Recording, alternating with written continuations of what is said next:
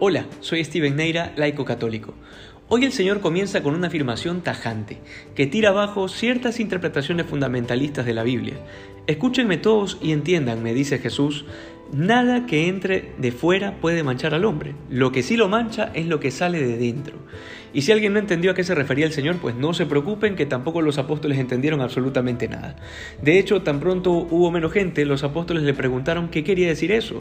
Y el Señor les dice, ustedes también son incapaces de comprender. No entienden que nada de lo que entra en el hombre desde afuera puede contaminarlo porque no entran en su corazón, sino en el vientre y después sale del cuerpo. Con esto, dice San Marcos, el Señor declaraba limpios todos los alimentos. Habrán escuchado ustedes algunas sectas que no toman café, no comen cerdo y así una lista de alimentos que se prohíben, supuestamente basándose en las escrituras. Pues sepan que este es uno de esos pasajes que no requieren de mayor interpretación, porque el mismo Cristo lo explica, por si alguien queda con dudas. Y por eso es interesante que Jesús al iniciar este tema pide y casi que ruega, escúchenme todos y entiéndanme. Al parecer esto de interpretar las cosas a conveniencia ya estaba desde los tiempos de Jesús.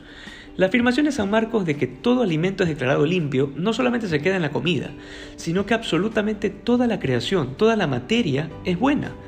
Esto para evitar ciertas corrientes espiritualistas que desprecian el cuerpo y la materia. Había un filósofo antiguo llamado Platón que decía que el cuerpo es la cárcel del alma. Pues bueno, nosotros los cristianos no solo que no creemos eso, sino que lo combatimos porque Dios ha tomado carne humana y se ha hecho hombre en Jesucristo, santificando así la materia, de manera que en la medida en que hagamos uso de ella para gloria de Dios, será siempre buena. Pero Jesús no se queda solo en esta explicación, sino que va mucho más allá y especifica lo que en verdad mancha al hombre.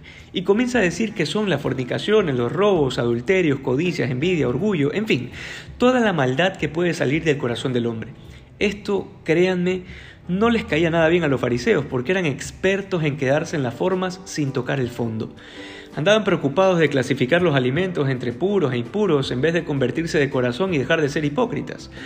Pero esto no es un tema solo de fariseos. Hoy, no ayer, hoy, hay un montón de cristianos dentro de la iglesia que se preocupan meticulosamente de cuántos centímetros de distancia debe haber entre una vela y otra del altar, pero son incapaces de acortar las distancias con sus hermanos. Y ojo, Seguir al pie de la letra en lo posible lo que enseña la liturgia para, que el culto sea digno es algo muy bueno, pero si nos quedamos solo en las formas, terminaremos igual que los fariseos, como sepulcros blanqueados. El Evangelio debe cuestionar nuestra vida siempre.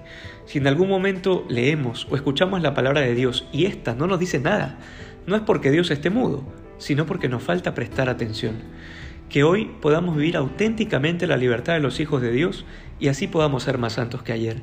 Dios te bendiga.